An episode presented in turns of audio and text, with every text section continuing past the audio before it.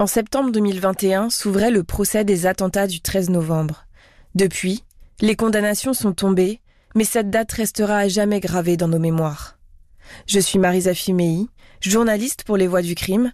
Voici Mémoire du 13 novembre, un podcast de la rédaction de RTL, diffusé pour la première fois à l'automne 2021. Il donne la parole à huit témoins clés de cette soirée. Bonne écoute.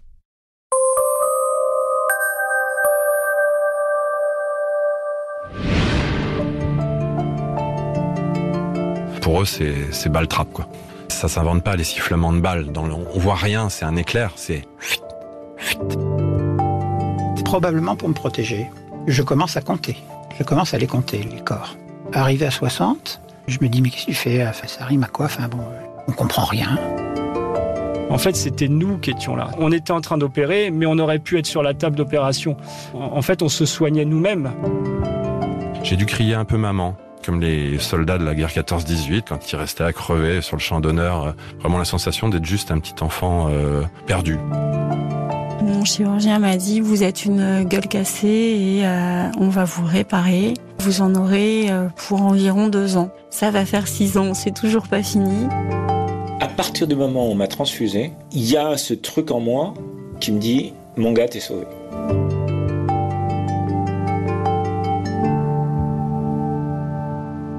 On se souvient tous de notre 13 novembre, de l'instant précis où nous avons appris que des attaques étaient en cours à Paris. La lumière de la mémoire hésite devant les plaies, disait Aragon. Que reste-t-il de nos souvenirs? Comment se relever? Comment juger l'horreur?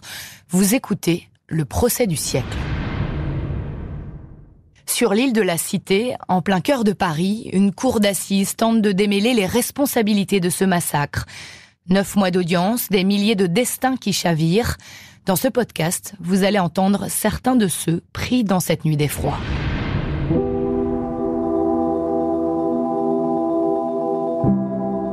Dans ce deuxième épisode, vous allez écouter Christophe Molmy. En 2015, il était chef de la BRI parisienne, la brigade de recherche et d'intervention. Lui et ses hommes ont mené l'assaut contre les preneurs d'otages du Bataclan. M'appelle Christophe je suis commissaire divisionnaire. Le 13 novembre 2015, j'étais en charge euh, de la BRI de Paris. Et ce soir-là, euh, j'étais à la maison en famille. Alors en tout premier lieu, euh, effectivement, le téléphone sonne et on, commence à avoir des, informations qui nous reviennent sur la première explosion qui se passe à Saint-Denis, dont on se demande s'il s'agit d'un attentat ou d'une simple d'un simple incident, parce que ça aurait pu être une bouteille de gaz qui sautait dans un, un food truck, par exemple. Euh, voilà, donc on reste sur nos gardes. Euh, on a une seconde explosion. Cette fois-ci, euh, on se doute qu'il y a de fortes un risque important qu'il s'agisse d'attentats. Et puis le temps passe. Et en définitive, moi, je suis averti des, des, tirs sur les terrasses par un journaliste, en fait, qui m'envoie un SMS en me demandant si je suis avisé de, de, ces tirs sur les terrasses. Donc je comprends tout de suite que euh, manifestement la, capitale aussi est attaquée et on lance la première euh, la première équipe d'alerte, euh, ce qu'on appelle la force d'intervention rapide à la BRI, qui ce soir-là était d'une quinzaine d'opérateurs, qui, qui, immédiatement bah, tout le monde part de chez soi parce que le, le contrat c'est de rentrer avec les armes et l'équipement.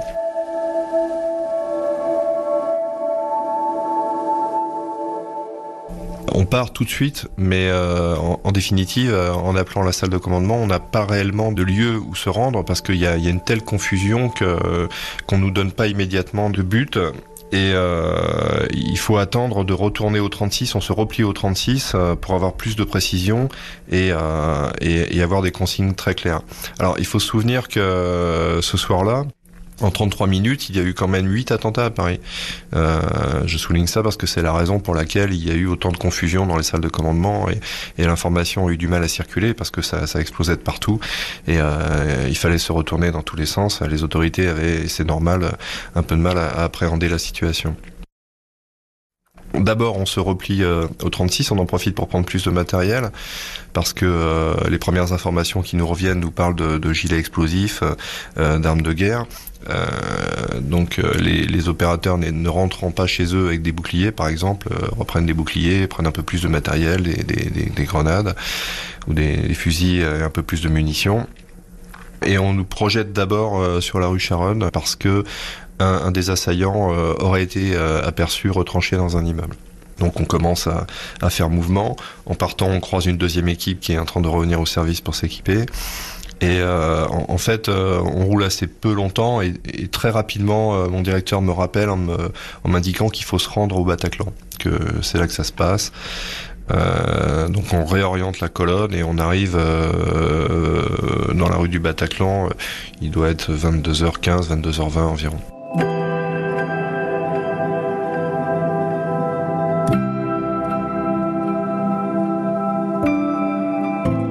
À ce moment-là, ça ressemble à quoi devant le Bataclan?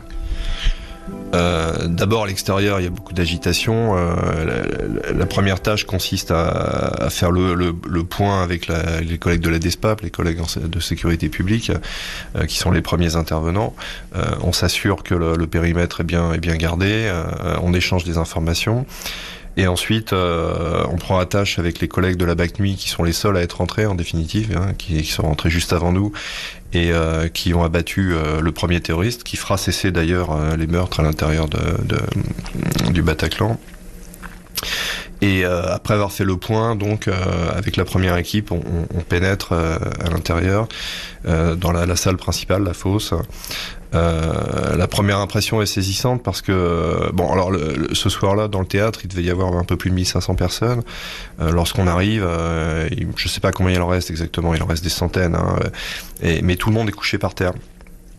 Donc il y a des centaines de corps par terre euh, dont on ne sait pas dire euh, immédiatement si, euh, si les personnes sont mortes ou blessées. plus personne ne bouge, il n'y a pas un bruit, contrairement à ce que j'ai pu entendre. Il n'y a pas de bruit. Hein. Les, gens ont mis leur téléphone ou ils les ont coupés ou mis sur silencieux parce que les terroristes leur tiraient dessus lorsque ça sonnait. Donc ils n'osaient pas bouger ni se plaindre parce que là aussi ils étaient immédiatement pris pour cible.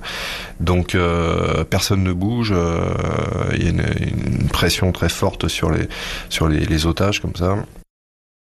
Alors on y voit relativement clair quand même parce qu'il y, avait pas mal de, projecteurs pour le, concert qui étaient restés allumés. Donc euh, on n'y voit pas comme en plein jour, mais on y voit, plutôt distinctement. Hein. Très rapidement, on se rend compte que, euh, en croisant des regards et en prenant euh, la mesure de la situation, que il y a beaucoup de gens qui sont même pas blessés, fort heureusement, mais qui n'osent pas bouger mais on peut pas les faire sortir tout de suite et on peut pas venir immédiatement en secours des blessés parce que euh, la fosse en question est ceinturée par des euh, par des balcons. Stratégiquement, c'est très difficile de rentrer comme ça. Les services de secours ne peuvent pas rentrer immédiatement parce que ils, ont encore le risque d'être pris pour cible par par des terroristes ou bien qu'un engin explosif ait été placé euh, sur leur chemin. Donc il faut s'assurer de tout ça avant de les laisser rentrer. donc il y a tout un travail de prise en compte des lieux avec un des mineurs, donc les, les opérateurs de la la BRI euh, progresse, vérifie qu'il n'y a pas de tireur. Ça prend euh, une quinzaine, une vingtaine de minutes. C'est long, mais c'est très méticuleux. Et il faut vraiment s'assurer qu'il n'y a pas de danger supplémentaire pour pas rajouter euh, des, drames sur des drames.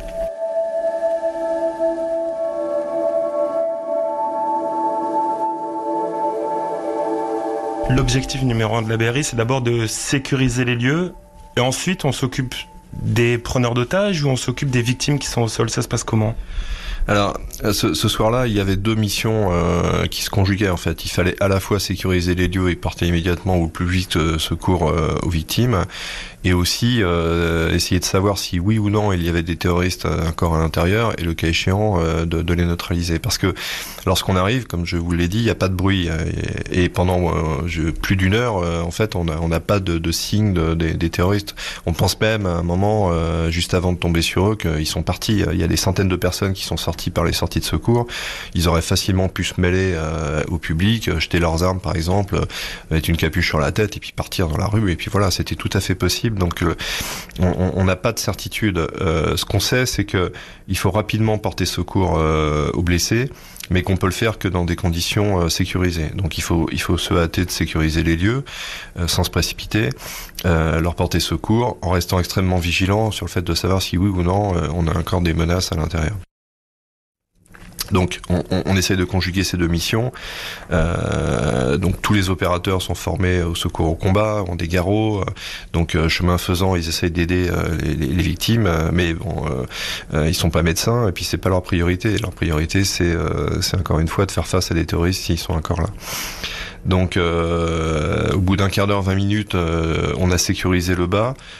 Et sous la protection des opérateurs, ce sont des, fonctionnaires de police de la DESPAB d'ailleurs qui rentrent avec des civières et puis des barrières Vauban, des barrières de, qu'on met en place sur des manifestations en métal pour sortir les, blessés parce que il n'y a plus assez de, civières, il y a des centaines de, blessés à l'intérieur.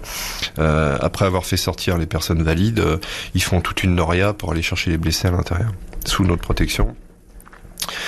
Euh, ça, ça nous amène euh, jusqu'à environ 22h40, euh, 45. et à ce moment-là, le reste de la BRI fait jonction avec donc tous les autres opérateurs, mais, mais aussi les collègues qui montent les PC, les négociateurs, tous les moyens supplémentaires dont on a besoin, plus un petit détachement du RAID qui nous rejoint.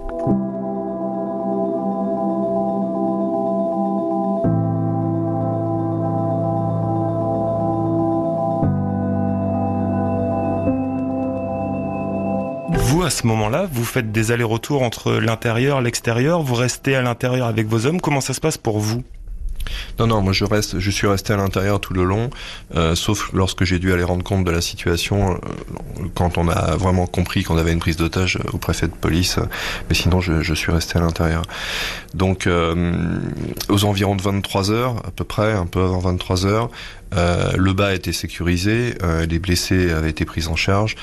Et euh, il s'agissait à ce moment-là de monter dans les étages pour, pour vérifier que euh, là aussi il n'y avait pas de, pas de menace, mais prendre, euh, prendre en charge aussi les blessés ou les personnes qui étaient réfugiées sur les balcons. Alors c'était très long, hein, comme dans, dans, la fosse, parce que imaginez que en plus des blessés, vous aviez des gens qui étaient valides, mais qui étaient complètement catatoniques, qui voulaient plus bouger, euh, qu'il fallait aider à se relever, il fallait rassurer. On avait aussi des personnes qui étaient pressées de sortir, qui devenaient presque des menaces parce que euh, ils voulaient nous pousser pour sortir euh, et on savait pas si euh, s'ils pouvaient pas être porteurs de, de, gilets explosifs par exemple. Donc il fallait les canaliser. Euh, donc tout ça ça prend beaucoup de temps. À l'étage il suffisait d'ouvrir un placard électrique ou des toilettes pour trouver plusieurs personnes entassées. On en a vu descendre des faux plafonds. Enfin il y en avait partout. Donc ça nous a pris du temps pour pour faire quelques mètres en plus, il y avait peut-être une confusion dans leur esprit. Ils venaient de voir des hommes en armes arriver dans cette salle. Peut-être que vous, euh, habillés en noir, avec des armes aussi à la main, il y avait cette confusion-là. Vous l'avez senti? Oui, en effet, je pense que après avoir été menacé par des terroristes et s'est fait tirer dessus, euh, de, de voir des, des, des, opérateurs encagoulés en noir avec des fusils d'assaut, euh, de prime abord, c'est pas rassurant. Moi, je le comprends tout à fait, quoi. Hein. Même si on leur, on leur signifiait qu'on était de la police, mais le trauma est tellement fort que euh, on peut pas imaginer ce que ces personnes ont vécu euh, pendant pendant une heure. Donc, euh, c'était très compliqué hein, et ça, ça a pris beaucoup de temps. Tant et si bien que je dis pour faire pour faire une, trentaine de mètres, on a mis on a mis une heure presque, et on est arrivé donc à, à, à 23h15. Euh, devant une porte euh, qui donnait accès euh, à un couloir dans lequel se trouvaient les loges des artistes. Et lorsque le, premier de colonne a voulu pousser cette porte, il s'est entendu hurler qu'il fallait pas le faire et que derrière se trouvait euh, une douzaine d'otages euh, menacés par deux terroristes en armes avec des gilets explosifs, des kalachnikovs qui menaçaient de les tuer. Donc immédiatement on a pris la mesure des choses. Alors c'était surprenant d'ailleurs parce que quelques minutes à, juste avant, moi j'aurais parié qu'on euh, était définitivement arrivé trop tard et que si toutefois il y avait encore d'autres terroristes, ils étaient partis. Je dis si toutefois parce que dans la confusion en fait on savait pas, euh, on savait pas clairement s'ils étaient 1, 2, 3, 4, 10. on peut pas, on peut pas se faire une idée très précise. Hein. ça prend du temps, ça. Il faut auditionner les gens, il faut trier un peu toutes les déclarations. Euh, le choc est tellement fort que souvent les gens ils tordent la réalité. C'est tout à fait normal. Donc euh, on, on était un peu dans l'ignorance. Et là, on comprend que euh, non, on en a un qui a été tué par la BAC et que les deux autres euh, se trouvent derrière, derrière cette porte avec des otages. Ça prend un autre tour, forcément. Là, on est face à une prise d'otage. Euh, dans la pire des configurations finalement, euh, euh, parce que on, a des otages qui se trouvent dans un couloir avec des terroristes et nous derrière la porte. Donc un couloir, c'est ce qu'il y a de pire parce que même dans un avion ou un train, vous avez des échappatoires, des sièges derrière lesquels vous cachez. Dans une pièce, dans un centre commercial, vous avez des allées. Enfin, mais dans un couloir, il y a rien. Il y a des murs de chaque côté et c'est tout.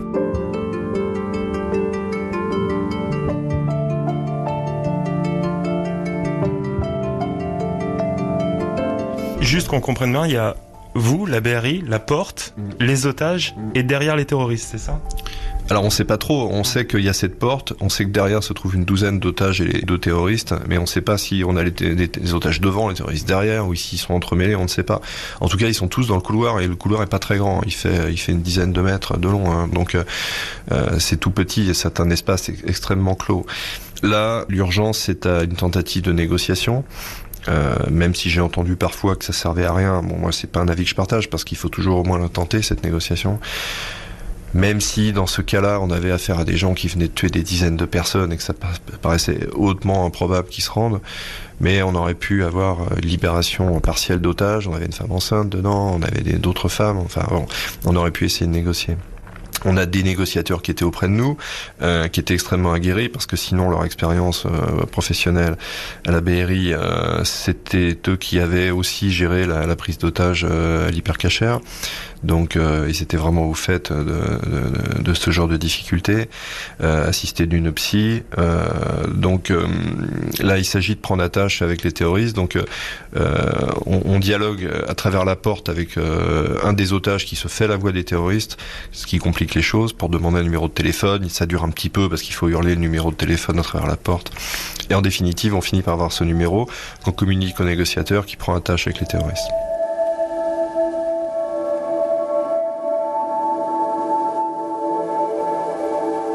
Après le premier contact, euh, le négociateur me, recontacte et me fait le débrief et m'explique que pour lui, euh, on n'aura pas d'issue favorable. Il a suffisamment d'expérience et de recul pour, euh, au, son de la voix, du discours qui lui est servi et du comportement de celui qui lui parle, il comprend que on n'y arrivera pas. C'est toute l'importance d'ailleurs d'avoir un négociateur qui maîtrise parfaitement son rôle parce que vous pouvez avoir un négociateur qui veut faire durer plus que nécessaire parce qu'il s'imagine toujours avoir une reddition euh, il n'y arrive pas, on peut s'engluer dans une situation, on peut avoir quelqu'un qui veut pas trop euh, essayer et qui veut tout de suite aller à l'assaut. Donc euh, là, on avait des gens vraiment expérimentés, mesurés, donc moi je leur faisais confiance. Et euh, lorsque le négociateur me dit, euh, écoutez, on n'y arrivera pas, euh, voilà, pour moi, on, je, je, comprends que on n'aura pas, on n'aura pas d'issue par ce biais. Alors après, on peut imaginer tout un tas de choses. On peut imaginer que ça dure, on peut imaginer des scénarios divers et variés. Mais moi, je pense à ce stade que d'abord, on ne sait pas ce qui peut encore se passer dans la nuit parce que, je vous le rappelle, on, on venait d'avoir huit attentats de fil. On aurait pu encore en avoir d'autres, donc il fallait prendre ça en considération les terroristes euh, insistaient pour savoir si les journalistes étaient là. On comprenait pas bien pourquoi et à un moment on s'est dit que peut-être euh, ils voulaient être certains euh, d'avoir des, des télés dans la rue pour se faire sauter, c'était un risque, un risque euh, important. Et puis après le temps joue pas pour nous parce qu'on fatigue, on s'épuise, les terroristes aussi, les otages aussi, donc euh, il m'est apparu à un moment que s'il fallait euh, passer à l'assaut, même si c'était pas une bonne solution, que c'était la pire des solutions, mais euh, que s'il fallait le faire, il fallait le faire le plus rapidement possible euh, dans le mouvement pour laisser un maximum de chance aux otages.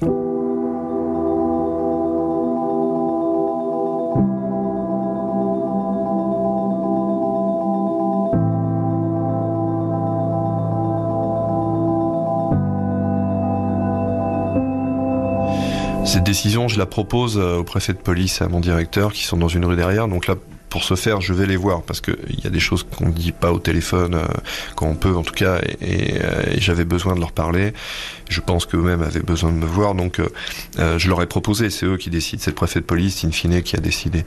Je pense qu'ils étaient en confiance et, ça leur a paru effectivement la, solution la moins préjudiciable pour les otages. Même si on risquait d'avoir une explosion de gilets, même si on risquait d'avoir des tirs immédiatement sur les otages, on pouvait risquer tout un tas de choses, mais c'est froid comme décision, mais euh, il valait peut-être mieux imaginer sauver une partie des otages que de n'en sauver aucun. Donc c'est très difficile comme point de vue, hein, mais euh, dans ces moments-là, il faut, il faut, a un moment, il faut prendre une décision. Le pire, c'est de pas prendre de décision et de piétiner, ça c'est affreux. Bon, euh, lorsque je le propose au préfet de police et lorsqu'on s'apprête à y aller, euh, tous autant qu'on est, on est intimement convaincu que ça se passera pas sans casse. Ça paraît très difficile d'avoir un assaut dans un couloir et d'avoir aucun opérateur, et aucun otage de, de, de blessé ou même de tué, quoi. Mais pourtant, euh, le, le, préfet immédiatement euh, m'autorise à passer à l'assaut.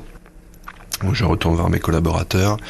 Euh, les officiers commencent à préparer la, colonne d'assaut. On avait fait deux colonnes d'assaut, euh, une première qui passait à l'assaut et une seconde qui était derrière pour prendre le relais si, euh, si la première était très impactée parce que encore une fois dans un couloir si c'est mal engagé à un moment on peut très bien se faire couper rapidement en deux donc et puis aussi la seconde colonne derrière était chargée de prendre en charge les otages on s'est préparé les officiers ont préparé les opérateurs on était prêt à y aller. À plusieurs reprises, euh, j'ai failli donner le, top assaut, mais euh, les terroristes reprenaient attache avec le négociateur qui nous l'annonçait à la radio, donc à chaque fois, il fallait attendre. On sait jamais. Il faut toujours se laisser une chance parce que si contre toute attente, ils décident de libérer quelqu'un, euh, bon, on peut pas se permettre de ne pas le laisser faire.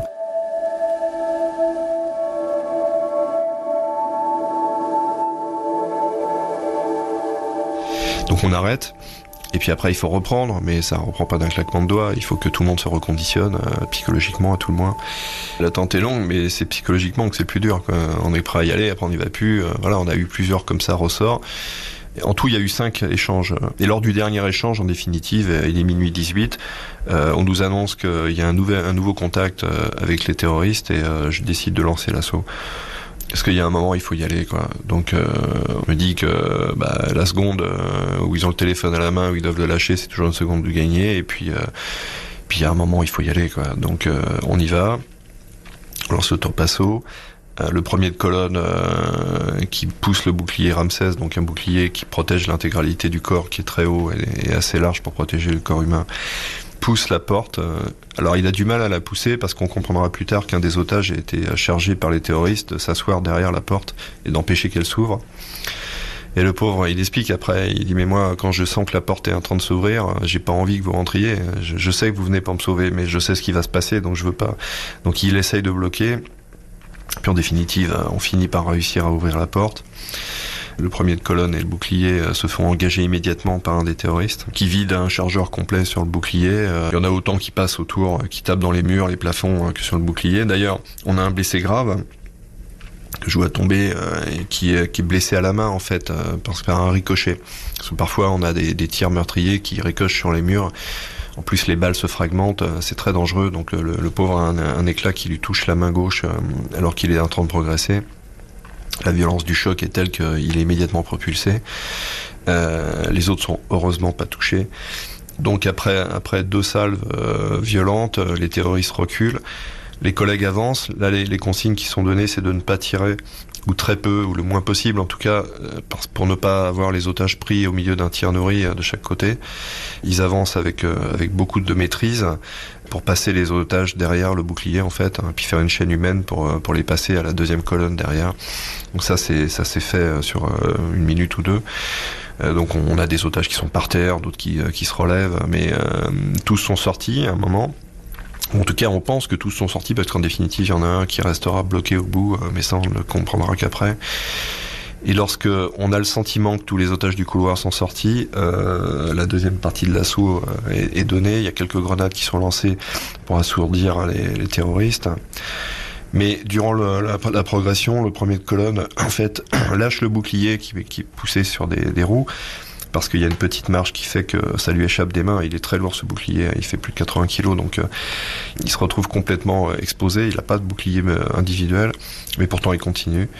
Il continue avec ses collègues, ils avancent, et à un moment, euh, dans la poussière, puisque les grenades ont levé de la poussière, dans la poussière, la pénombre, il voit euh, un des terroristes, euh, il reconnaît son arme venir du coin, parce que le, couloir tournait sur lui-même au bout à droite, donc du coin, il voit ressurgir un des terroristes au bout.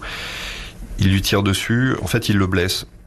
Il le blesse et le terroriste rentre dans le renfoncement, tombe au sol et se fait sauter. Ça a de l'importance parce que son gilet explosif ne saute pas lorsqu'il est debout. Si ça avait été le cas, le blast, la projection serait partie devant, les collègues de devant auraient sûrement été touchés. Euh, et là, il tombe sur le dos, là il se fait sauter, donc euh, la projection part vers le plafond. Le souffle est puissant dans le couloir, mais il n'y a pas d'éclat euh, meurtrier pour les collègues. Les collègues continuent à avancer. Ils découvrent le deuxième terroriste en fait qui a été blasté, qui a été soufflé par l'explosion du premier, qui est dos au mur assis au sol et qui cherche son détonateur. Le dépiégeur d'assaut et le deuxième de colonne s'en rendent compte tout de suite et le neutralise avant qu'il ait le temps de se faire sauter.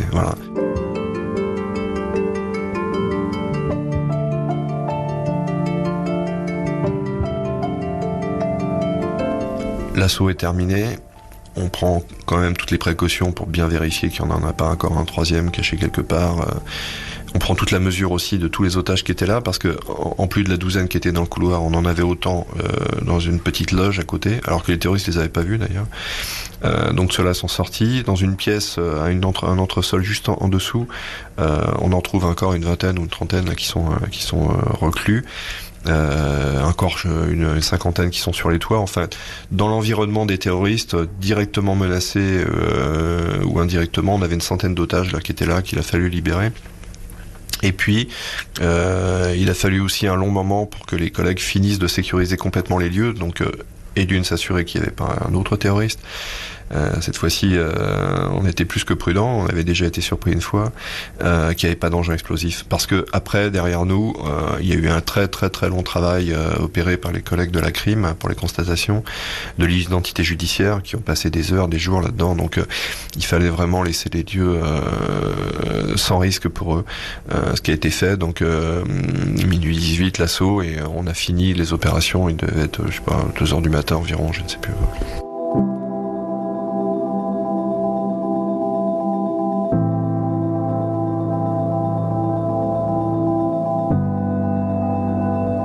Quand il est 2 heures du matin, que vous avez fini, que vous avez fait euh, un peu les tours, vous, vous êtes dans quel état d'esprit là?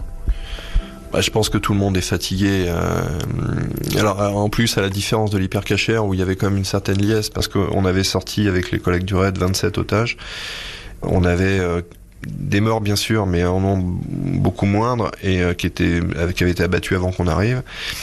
Euh, la, la démesure est telle au Bataclan qu'on a du mal à se satisfaire. On a sauvé des gens, bien sûr, mais il y a 90 morts. On ne sait pas exactement à ce moment-là combien ils sont, mais on voit bien qu'il y en a un nombre vraisemblable. Euh, on ne sait pas encore s'il n'y a pas des blessés qui vont décéder. Euh, enfin, on, aura après la certitude euh, totale que aucune des personnes tuées ou blessées ne l'ont été après qu'on soit arrivé. Ça, on en est sûr maintenant. Mais à chaud, on n'est pas certain, donc on a cette crainte aussi. Et puis bon, il y, a, tout le décor, y a trop de sang, trop de poids, trop de morts pour être heureux. Donc les gars sont fatigués, choqués. Euh, donc ils rentrent au bureau, euh, ils se déséquipent et ils rentrent chez eux parce que vous avez les familles aussi qui regardaient la télé, qui attendaient que tout le monde rentre. Euh, donc il fallait aussi aller rassurer les familles.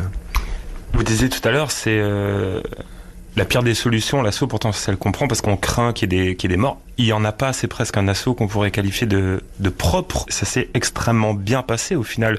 Ce recul, vous l'avez à ce moment-là ou il faut du temps pour se rendre compte que ça s'est bien passé? Non, à chaud, on mesure pas tout. À chaud, on mesure que toutes les personnes ont été sauvées. Après, il faut du temps pour, digérer tout ça. Moi, je pense que cet assaut ne doit pas qu'à la chance, bien sûr. Euh, il y a la qualité des opérateurs. Ce sont des, sont des hommes euh, euh, qui d'abord ont été sélectionnés pour rentrer à la BRI.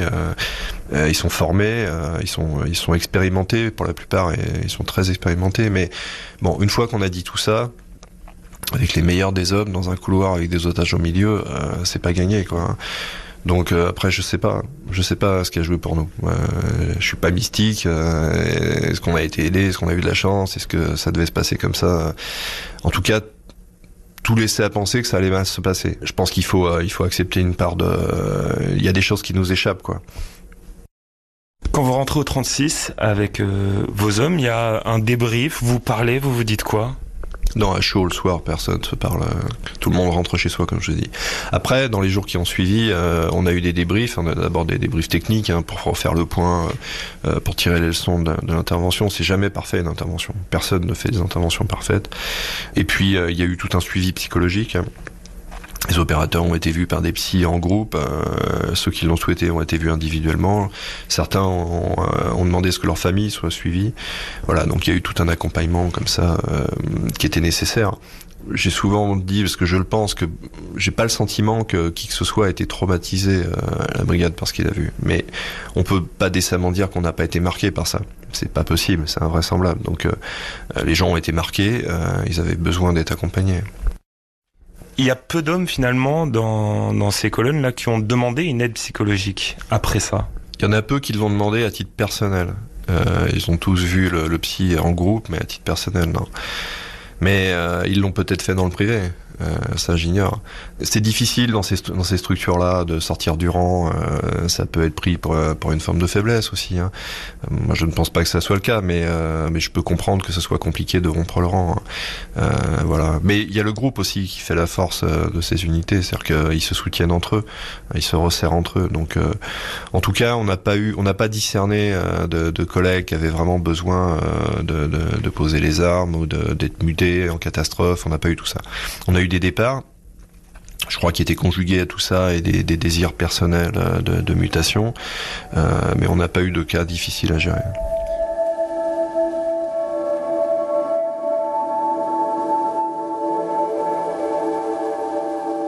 Dès le lendemain, il faut retourner au travail parce que j'imagine qu'on est dans le l'après, mais euh, on reste sous la menace terroriste, on reste mobilisable.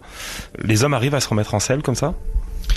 Ah ben, en fait, on n'a pas tellement eu le temps de se poser la question parce que euh, le 18 novembre, on a été, euh, on a été de nouveau euh, mis à la tâche pour renforcer le raid à Saint-Denis.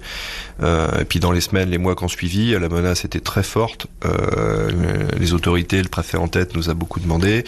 on a eu aussi, alors maintenant on en parle moins, mais il y avait beaucoup de fausses alertes qui nous tendaient régulièrement. voilà, donc il a fallu se remettre en cause, hein, il a fallu améliorer les délais de réaction. Il a fallu recruter parce qu'on nous a demandé euh, de, développer encore la brigade, euh, de restructurer le service. Donc tout ça, ça a été énormément de travail. Et on n'a pas vraiment eu le loisir de s'asseoir et euh, de, discuter à loisir de ce qui s'était passé. Ils ont été portés un peu comme des héros de la nation ensuite, ces hommes-là. Est-ce que ça les pousse à se dépasser? Est-ce que c'est des héros d'abord? Bah, moi, je sais pas ce que c'est qu'un héros. Moi, je, je, là aussi, c'est pas une formule, mais je, je, pense que si vraiment il y a des héros de cette soirée, ce sont les otages. Quoi. Vous savez, quand vous rentrez dans ces services comme la BRI, euh, vous vous préparez. Euh, d'abord, d'une certaine manière, vous le souhaitez, pas, pas de vivre ce qu'on a vécu au Bataclan, mais euh, de faire face à, des situations difficiles, vous le souhaitez. Vous vous entraînez pour ça. Vous êtes entouré, vous êtes poussé par le collègue derrière et tiré par celui qui est devant. Donc, c'est un groupe euh, puis vous êtes armé, vous êtes accoutumé à tout ça.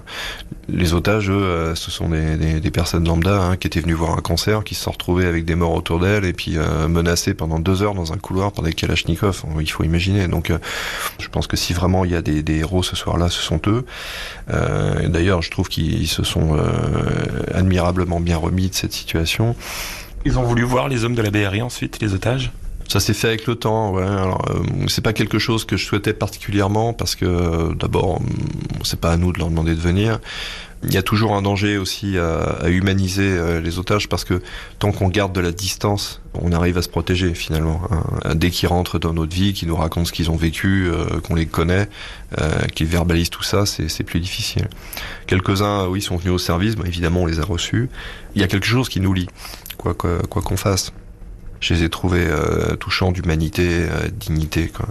Mais ils sont repassés après au service. Euh, ils nous ont offert une photo. Moi, j'en ai, ils m'en ont offert une, qui est offert une qui est dans mon bureau. voilà, bon, c'est un, un, un témoin comme un autre du travail qui a été, qui a été opéré ce soir-là. Vous êtes retourné au Bataclan dans les jours qui ont suivi? Non, je suis retourné qu'une seule fois au Bataclan dans le cadre de la commission d'enquête. C'était pas un bon souvenir d'ailleurs, mais non, je ressens pas le besoin d'y retourner.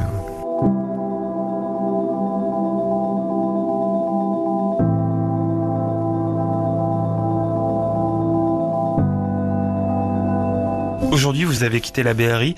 Vous gardez des contacts encore avec euh, ces hommes? Il y a quelque chose qui vous lie, qui est au-delà de juste la structure policière, la, hiérarchie? Ah bah oui, avec certains, bien sûr. Il y, a, quelque chose effectivement de très fort. Hein. Mais je, pense qu'on s'en rendra compte plus encore avec le temps. C'est normal. Et avec le procès qui vient, ce procès-là, euh, vous l'appréhendez comment? Écoutez, moi, on m'a demandé si j'étais euh, volontaire pour témoigner. J'ai accepté immédiatement. Je pense que c'est indispensable. D'abord, on, se doit euh, d'expliquer ce qui s'est passé.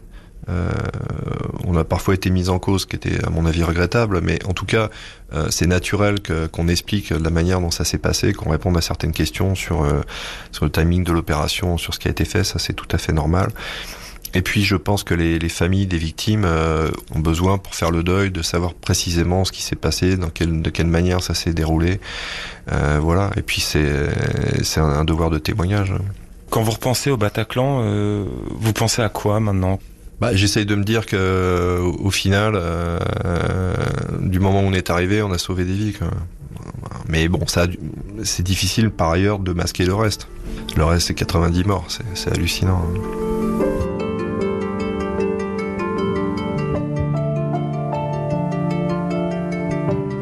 d'écouter Le procès du siècle. Vous pouvez retrouver tous les autres épisodes de ce podcast sur l'application RTL et toutes les plateformes partenaires.